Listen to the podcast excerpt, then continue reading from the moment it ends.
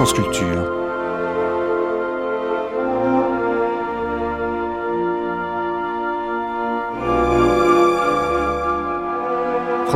La nuit, une mémoire radiophonique.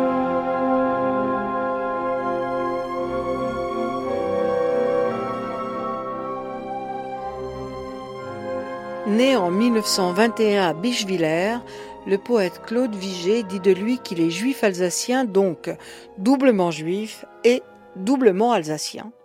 En 1940, réfugié à Toulouse, il poursuit ses études de médecine, entre dans la résistance et publie des poèmes dans la revue de Pierre Segers.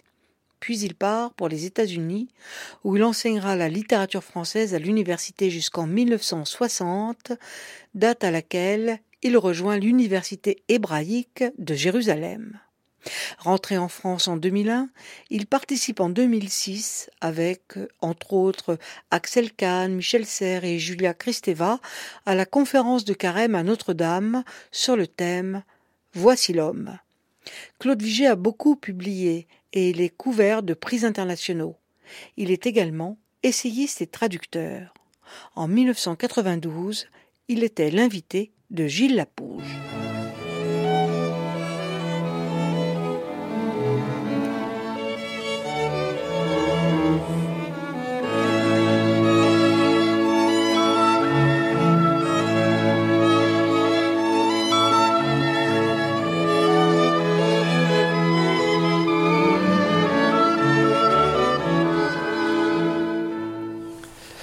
Claude Vigée, qui habite à Jérusalem depuis assez longtemps déjà, est à Paris et nous en avons profité pour l'inviter. Il a eu l'amabilité de venir à notre émission Agora à propos de son dernier livre qui s'appelle Dans le silence de l'Aleph et qui est publié aux éditions Albin Michel dans la collection Spiritualité vivante. Il a une double actualité à propos de Claude Vigée, car les mêmes éditions Albin Michel publient un très joli livre d'ailleurs, il est bien présenté, une belle couverture bleue, bleu foncé, bleu nuit.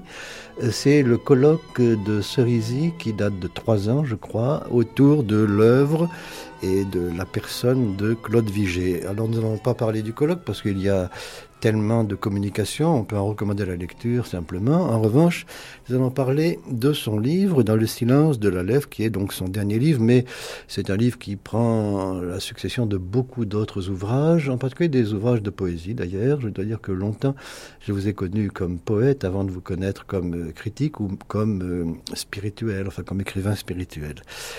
Dans le silence de la lèvre, c'est un livre, euh, comme le titre l'indique, sur le silence, ce qui est un petit peu une provocation d'en parler à une émission de radio, parce qu'au fond, normalement, nous devrions ne rien dire pendant une demi-heure. Mais qu'est-ce que serait que ce silence? Est-ce que ce serait un bon silence ou un mauvais silence? Non, ce serait un mauvais silence. Car le bon silence, comme je l'entends, c'est celui qui est comme une profonde inspiration d'air avant la parole. C'est cette écoute intense qui permet de répondre et de sauter à pieds joints dans l'actuel, dans l'instant présent. Voilà ce que j'appelle un bon silence, c'est-à-dire ce qui en nous attend la présence des autres et permet la fraternisation. Le bon silence, au fond, c'est ce qui sous-tend la parole, un petit peu, et c'est l'explication du titre de mon livre, et du thème principal du livre, un petit peu comme la première lettre sacramentelle d'ailleurs de, de l'alphabet hébreu, la lettre Aleph, qui a une valeur numérique, numérique de 1, comme cette lettre-là, est muette et elle porte toutes les autres. Elle est comme la pierre de soutènement de l'édifice.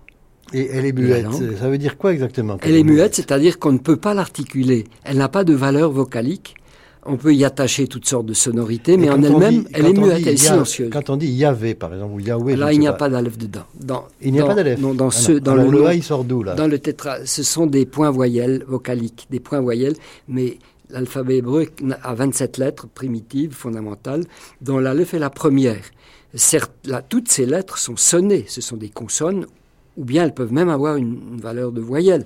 Mais l'aleph, paradoxalement, qui est vraiment à la base de tout, puisque l'Aleph est un, comme le Dieu d'Israël est un, Et très souvent, on désigne dans la tradition religieuse Dieu comme Aleph.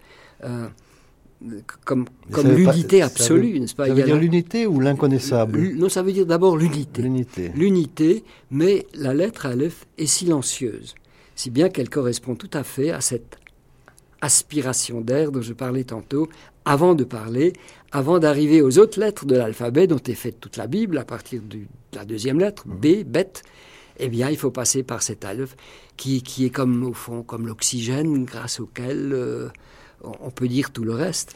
Cet aleph, euh, c'est dans l'alphabet hébreu, bien, mais ça doit venir euh, sans doute des Phéniciens, j'imagine. C'est la- c'est l'alpha grec. C'est l'alpha grec. Et le, le, oui. bête, le dont on C'est- parlait, c'est c'est le bêta, Et sûr. quand on dit alphabet, c'est on dit Aleph, bête. alpha. Aleph, bête en hébreu. ça. Voilà. oui. Et sauf qu'en hébreu, justement, et c'est la différence, la- l'aleph ou l'alpha est silencieux.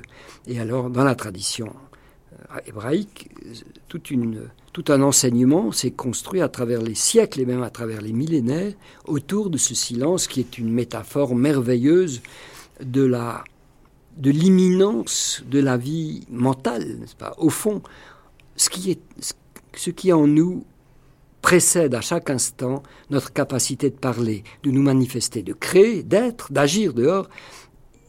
L'instant avant de faire et d'être et de dire, eh bien nous sommes déjà là, quelque chose de nous est là. Ce quelque chose qui n'a pas encore de visage, mais qui donnera tous les visages, qui est le centre noir et rayonnant euh, de tous les mois que nous aurons, puisque nous sommes nous, moi-même. C'est cela, l'Aleph. Je l'appelle parfois le royaume de l'Aleph, ou le, le domaine de l'Aleph. C'est évidemment une métaphore, mais plus qu'une métaphore, parce qu'il y a une vérité profonde là-dedans. Et vous venez de définir là assez rapidement euh, votre livre, aussi bien au niveau de, du projet même du livre, enfin de la quête même du livre, c'est-à-dire ce silence, ce bon silence, et, aussi de la méthode, puisque c'est à partir de la lèvre, c'est-à-dire à, pro- à propos d'une lettre, de la première lettre de l'alphabet. Et dans votre livre, euh, je veux dire, du point de vue de, des soutiens, des supports de votre pensée, il y a votre expérience euh, spirituelle intime, évidemment, Oui, un désir de vivre, tout un désir simplement. de vivre. Oui. Mais il y a aussi euh, des appuis qui sont euh, tous puisés dans les lettres, dans la lettre, c'est-à-dire dans l'alphabet, mais aussi dans les textes sacrés et dans les... On ne dit pas les glosses dans ce cas-là, je ne sais Oui, pas. dans les, peut-être, commentaires, dans les commentaires, oui. dans les interprétations, que ce soit le Talmud, Donc nous avons, nous ou avons euh, la Bible d'une part, Oui. et puis les commentaires. Alors un mot peut-être sur ces commentaires. en- les en paraboles, gros. les midrash, oui. les paraboles. Le Talmud, la Kabbale. La Kabbale, c'est proprement autour de l'alphabet, hein, que ça se situe. grande partie. et du nombre. En grande partie, En grande oui, partie. en grande partie. Là. Mais c'est la même tradition qui se ramifie de façon merveilleuse, euh, jusqu'à nos jours presque. En tout cas jusqu'au XVIIIe siècle, avec les Racidim. Oui, c'est la même tradition. Mais est-ce que, par exemple, comme dans le cas de la tradition chrétienne, il y a des interprétations reçues et d'autres euh, expulsées, interdites? Il y en a certainement eu dans le passé. Oui. Il y a, mais ce qu'on appelle midrash, c'est-à-dire le commentaire libre, l'interprétation libre, foisonne vraiment dans la tradition juive. Il n'y a pas de dogme. Et c'est ainsi que les maîtres de la fin du XVIIIe et du XIXe siècle, en Pologne, en Russie, en Ukraine, les, maîtres, les maîtres du chassidisme ont très souvent, à partir de ce qui a été reçu de, de l'enseignement le plus ancien, ils ont inventé, ils ont innové de façon extraordinaire, tout en restant plus ou moins dans l'orthodoxie, enfin jusqu'à un certain Oui. point. Donc on peut dire, sans vouloir faire de Je vais vous donner un comparaison, exemple. Je vais vous donner un exemple. Il y a un, un- un verset très célèbre, de, je crois, de l'Exode, donc de la Torah, du, du- de la Bible, du Pentateuque, où, où Moïse porte l'ordre suivant aux enfants d'Israël à la sortie d'Égypte. Euh, tu n'auras pas en toi de Dieu étranger. Bon, ça, ça a été en général compris comme interdiction d'idolâtrie. Toi, peuple d'Israël, tu n'auras pas d'idole. Là-dessus, un maître du, du, polonais dit, ça veut dire évidemment ce que je viens de dire, mais ça veut dire quelque chose de beaucoup plus intéressant. Et il commente, il n'y aura pas dans ton propre sein, dans ta propre âme, de Dieu étranger. Dieu ne veut pas être étranger en toi-même. Ben voilà l'exemple Très même de ces innovations merveilleuses, c'est-à-dire qu'on demande aux simples fidèles non seulement de renoncer à l'idolâtrie banale, hein, au culte des, des images, mais on lui demande d'être ami d'être dans l'intimité avec Dieu qui ne veut pas être à l'hôtel chez lui. Hein, Dieu ne veut pas être pensionnaire, étranger, mais il veut être chez lui, en chacun de nous. Eh bien, nous voilà déjà dans ce domaine de l'interprétation riche et vivant. Très riche. Donc, euh, sans faire de comparaison de supériorité ou d'infériorité par rapport au christianisme, par exemple, le, judaïsme a une capacité d'innovation, d'interprétation apparemment plus grande. Oui. Il n'y a pas brusquement une bulle qui va foudroyer telle pensée ou telle autre pensée. Ça n'existe pas. au contraire, c'est un devoir d'innover. Et je me souviens que Emmanuel Levinas, il y a deux ans, j'ai passé quelques moments très intéressants chez lui, c'était à l'époque de Pâques, me citait des textes anciens, n'est-ce pas, selon lesquels, de même, disait-il, citait-il, de même que Dieu, depuis qu'il a créé le monde, il faut bien qu'il s'occupe, Dieu, il, n'a pas tellement à faire. Il s'occupe de mariage, mais enfin même ça, c'est pas une occupation suffisante pour Dieu. Alors que fait-il? Selon un autre midrash, une autre parabole, Dieu s'amuse en se jouant à étudier sa propre Torah sa propre Bible et il invente des trucs nouveaux tout le temps. Il interprète aussi. Il interprète sans arrêt et c'est ce qu'il faut faire, c'est ce que nous devons faire comme un musicien. Finalement, le solfège, ce sont quelques notes. Et eh bien, comme le, comme le musicien avec un, instrument très limité, crée une infinité de mélodies nouvelles à travers le temps. Ainsi, chacun de nous doit, euh, au fond, animer l'histoire du monde en réinventant le tout mais on ne peut le réinventer qu'à partir d'une source. Oui, et c'est là. Vous êtes toujours très près de C'est cet aleph, C'est là l'aleph qui est en nous, qui n'a pas de visage, mais qui est la clé de tous les visages. Et c'est à nous de nous tourner vers cette zone profonde en nous-mêmes pour en être vivifiés et pour porter ça aux autres, car il ne s'agit pas de, de, de, faire là de, une, une espèce de, de, vie spirituelle en vase clos. Sinon, ce serait, au contraire, ce serait une forme de blasphème. Il s'agit de libérer ces énergies de l'Aleph en nous-mêmes et de les porter aux autres. Et c'est comme ça vraiment qu'on peut avoir affaire aux autres, en les saisissant dans leur intériorité la plus vive, en la réveillant et en se réveillant avec eux. Un de ces maîtres que je cite ici, le rabbi de Bratslav, c'est tout au début de mon livre, il raconte une, histoire qui lui est arrivée. Il dit, c'est drôle, enfin je résume, c'est drôle, je parle avec un de mes amis ou un de mes disciples et je lui révèle quelque chose de nouveau. Mais lui, il ne comprend pas ce que je lui dis, il ne saisit pas. Mais au moment où je lui dis ce que je viens de découvrir ou d'inventer, cela me revient de, de lui sur moi. Et c'est à ce moment que je le reçois comme une espèce de lumière en retour. Et pour la première fois, je suis fécondé moi-même parce que je viens de lui dire. voilà le qui me revient comme un bon Voilà, c'est très beau. Claude Vigée, un mot, mais un mot rapide sur vous, parce que euh, ce livre euh, le manifeste, et puis on le sait, vous avez une connaissance profonde de, des textes, évidemment, donc de la littérature hébraïque, mais aussi de, de la langue hébraïque, alors que vous êtes euh, né en Alsace, pas, assez, bien entendu. D'ailleurs, j'allais un petit peu vous gronder à ce sujet, ça n'est pas suffisant, mais c'est déjà ça quand même. néanmoins, au départ, vous, vous naissez en Alsace, vous parlez d'abord le dialecte alsacien, Jusqu'à 6 ans. Jusqu'à 6 ans. je, le parle encore et je l'écris. Je suis resté très attaché. C'est une espèce de proto-hébreu pour moi. Hein. L'alsacien, le dialecte de, de, mes parents et de mes grands-parents, a été pour moi une première initiation à une langue du ventre, comme je l'appelle.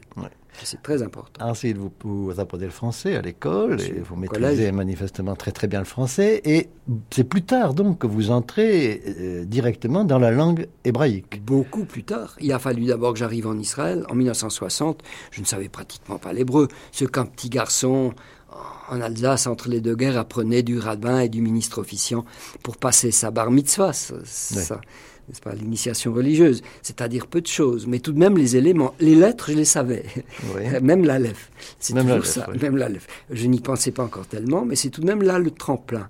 Et alors, il y a, il y a ces profondeurs muettes, n'est-ce pas? Nous autres, euh, Alsaciens, nous, nous, sommes des spécialistes de l'aphasie surtout ceux de ma génération. Forcément, puisqu'on a changé de langue, on, a été élevé dans un dialecte décrié, mmh. dont on avait honte, qu'il ne fallait pas parler. Mmh. Euh, Bon, c'était très douloureux, mais c'est cette douleur-là qui m'a permis, au fond, en m'arrachant à ce qui était trop facile, c'est-à-dire à ce qui était donné, ça m'a permis de conquérir et finalement d'acquérir à travers euh, les épreuves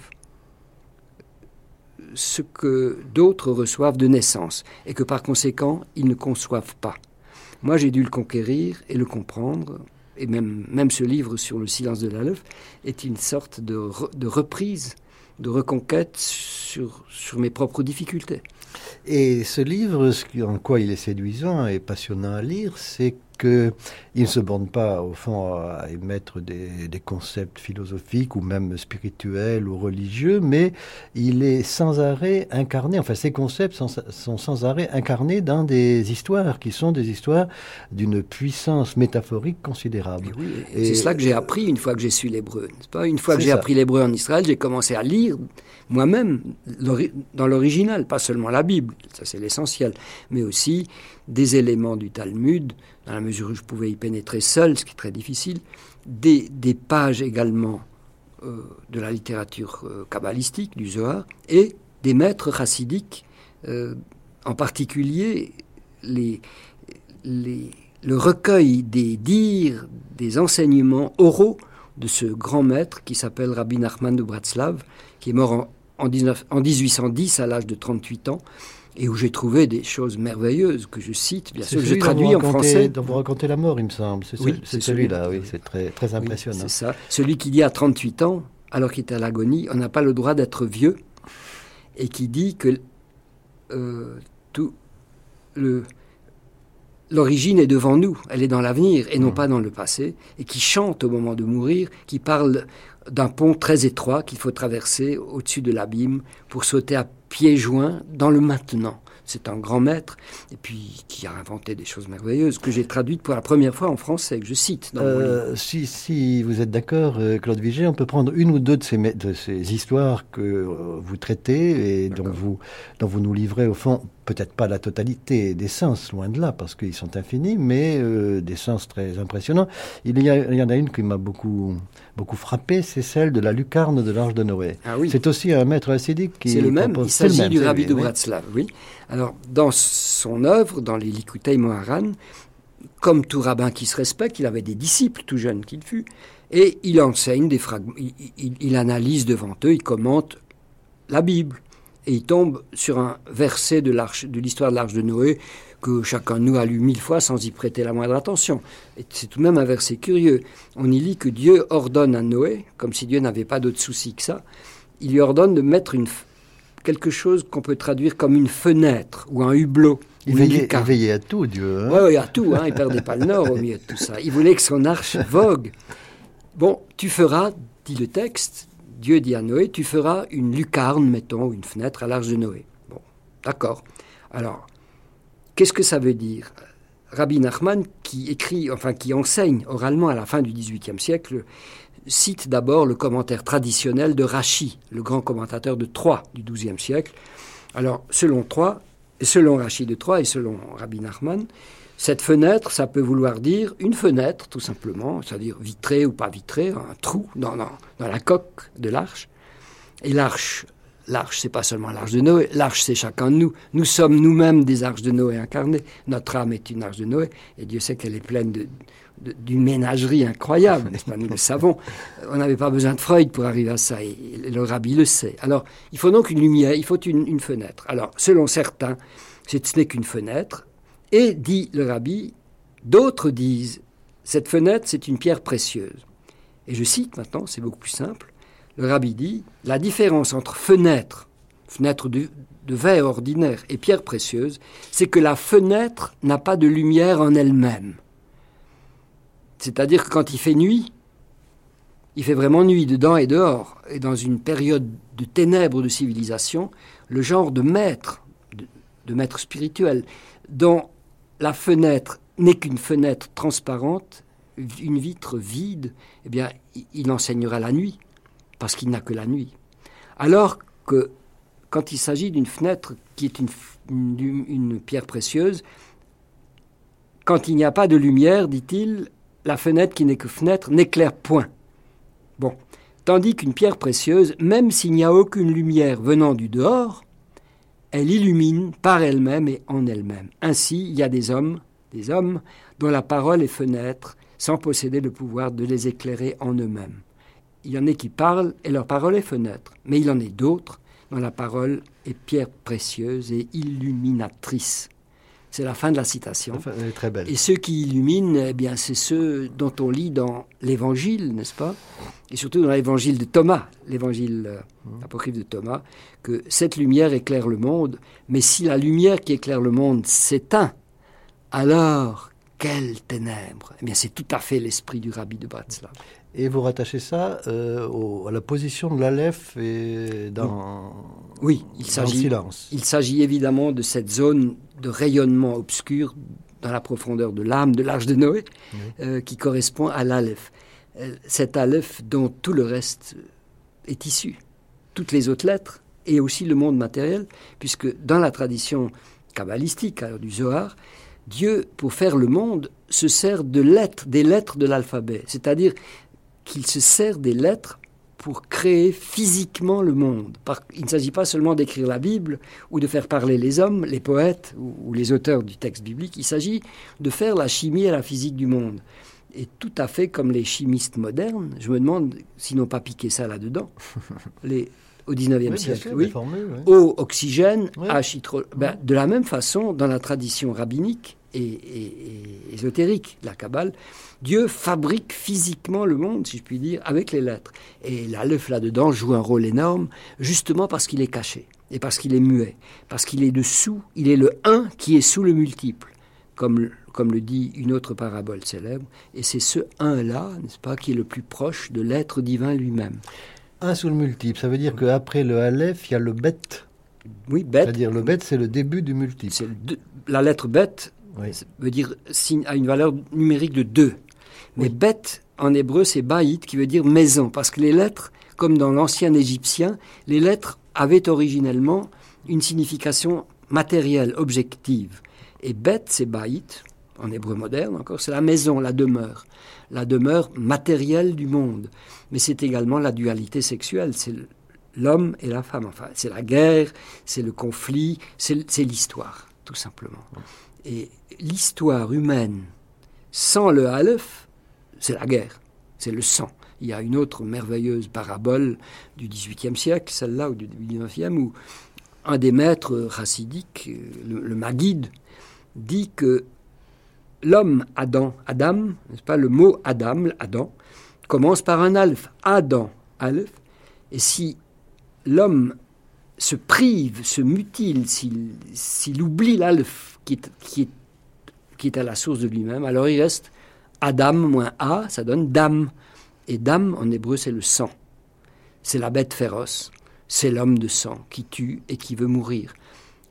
On est vraiment homme, on ne devient vraiment Adam, dit-il, que si on a un alpha dans le Dam, si on a cet A secret, cette lettre divine secrète, dans son sang vivant. Oui, mais on serait certainement mutilé s'il n'y avait que, que le baisse, et non le bête ou le baisse, je ne sais pas, et non pas l'Aleph. En revanche, moi, il me semble que le danger, peut-être le danger, euh, c'est de vivre vraiment dans, dans ce silence, Oui. et à ce moment-là, de s'exclure du temps. Ça, c'est interdit. C'est interdit. Dans la tradition, il y la- a d'autres. Vraiment, le grand problème, C'est celui-là. Il ne faut jamais, il ne faut jamais se référer à l'alpha tout seul. L'alpha n'est permis, si on peut dire, que dans le compagnonnage de toutes les lettres, c'est-à-dire de toute la matérialité du monde, temps et espace, et histoire humaine. L'alpha tout seul, n'est pas notre domaine. Nous pouvons nous retourner vers lui, aspirer vers lui, nous laisser illuminer secrètement par lui, mais ce n'est pas notre royaume. Et celui qui voudrait s'approprier l'alpha, alors c'est le blasphème absolu, c'est le et surtout c'est la folie, c'est la paranoïa totale, n'est-ce pas? C'est vouloir se rendre identique à, l'unité primordiale qui n'est pas du tout de notre ressort. Il, ne faut surtout pas mettre sa patte sur l'alpha. Qui met la patte sur l'alpha Eh bien, c'est ceux qui se prennent pour Dieu.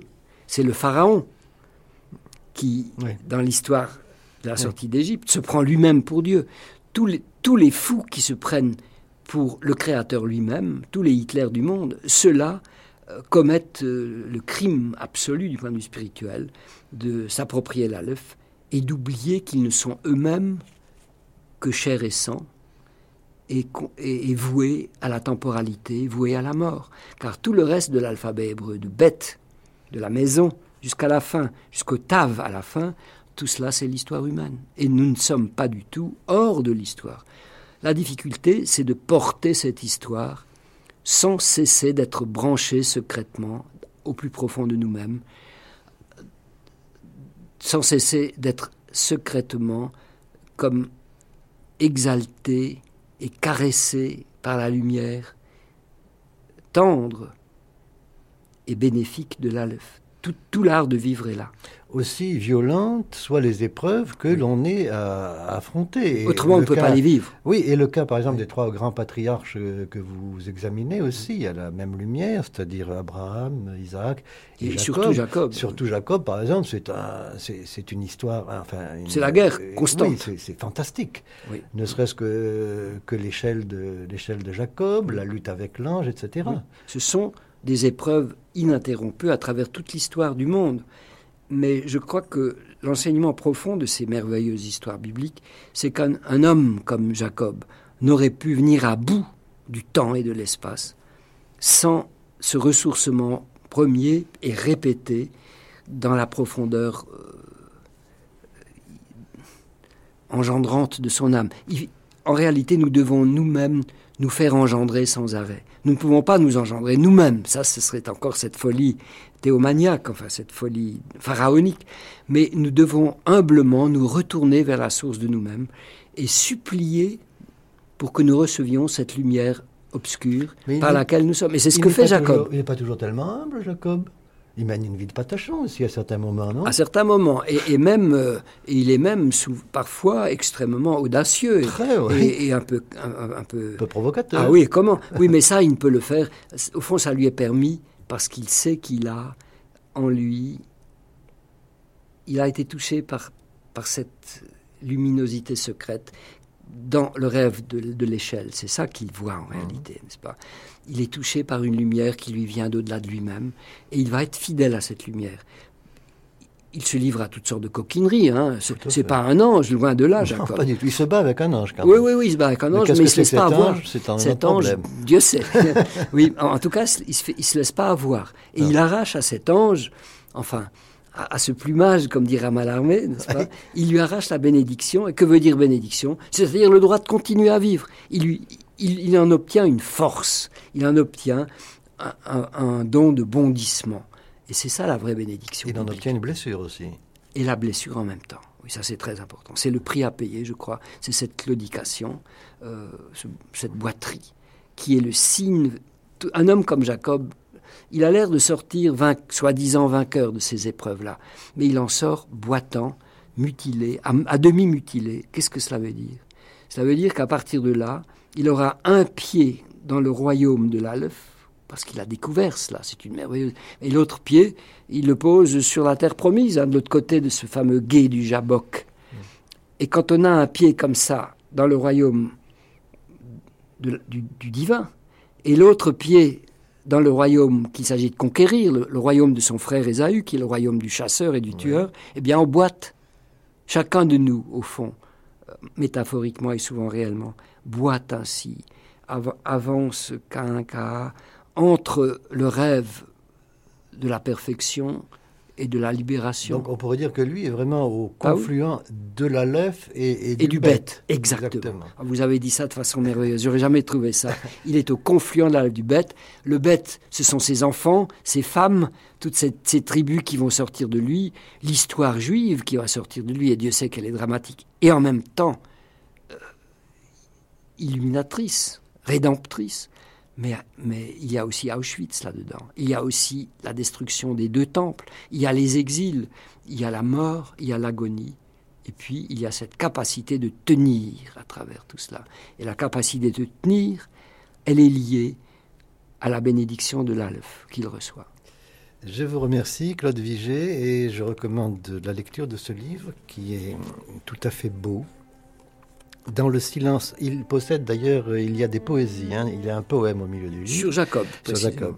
Claude Vigée, dans le silence de l'Aleph, écriture et révélation, c'est publié chez Albin Michel et je signale de nouveau un volume paru chez Albin Michel autour du colloque de Cerisy qui euh, a eu lieu il y a trois ans, je crois maintenant. Je vous remercie.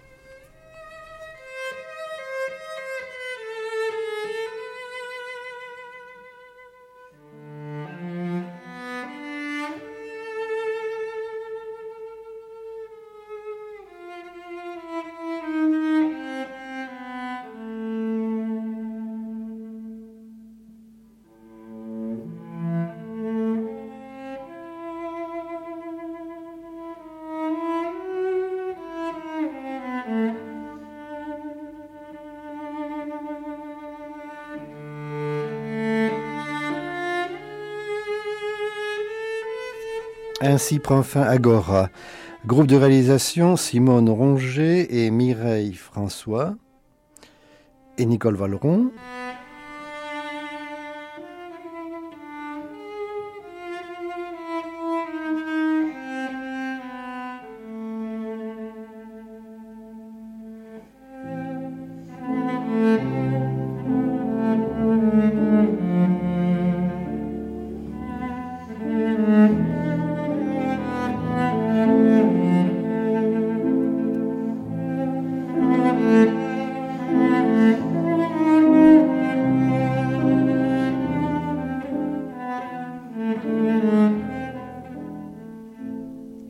Cette émission a été diffusée pour la première fois le 2 mars 1992.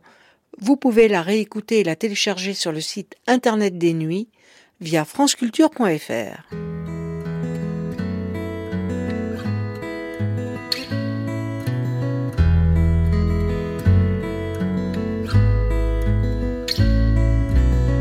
Pardon me for babbling comme des milliers de mots. Pardon me for babbling qui t'envoie des signaux? Cent mille mots blottis au fond de mon cœur. Tout là-haut dans les étoiles pour oublier tes peurs. Tout c'est au fond de mes pensées depuis que je t'attends. Tous mes mots sont bouleversés. Je sens comme des torrents de paroles, de rires, de symphonies, de chansons. Et ces mélodies murmurent des battements, les battements de mon cœur.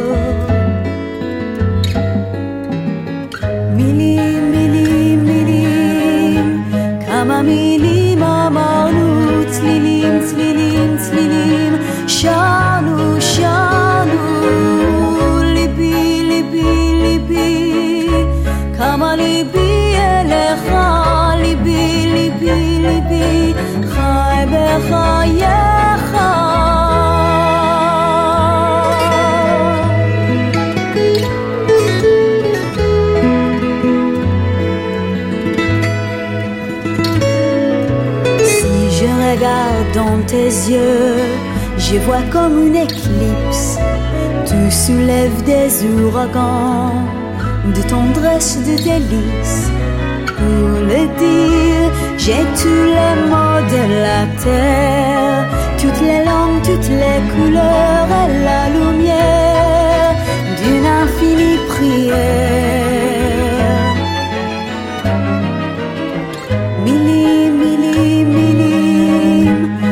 kama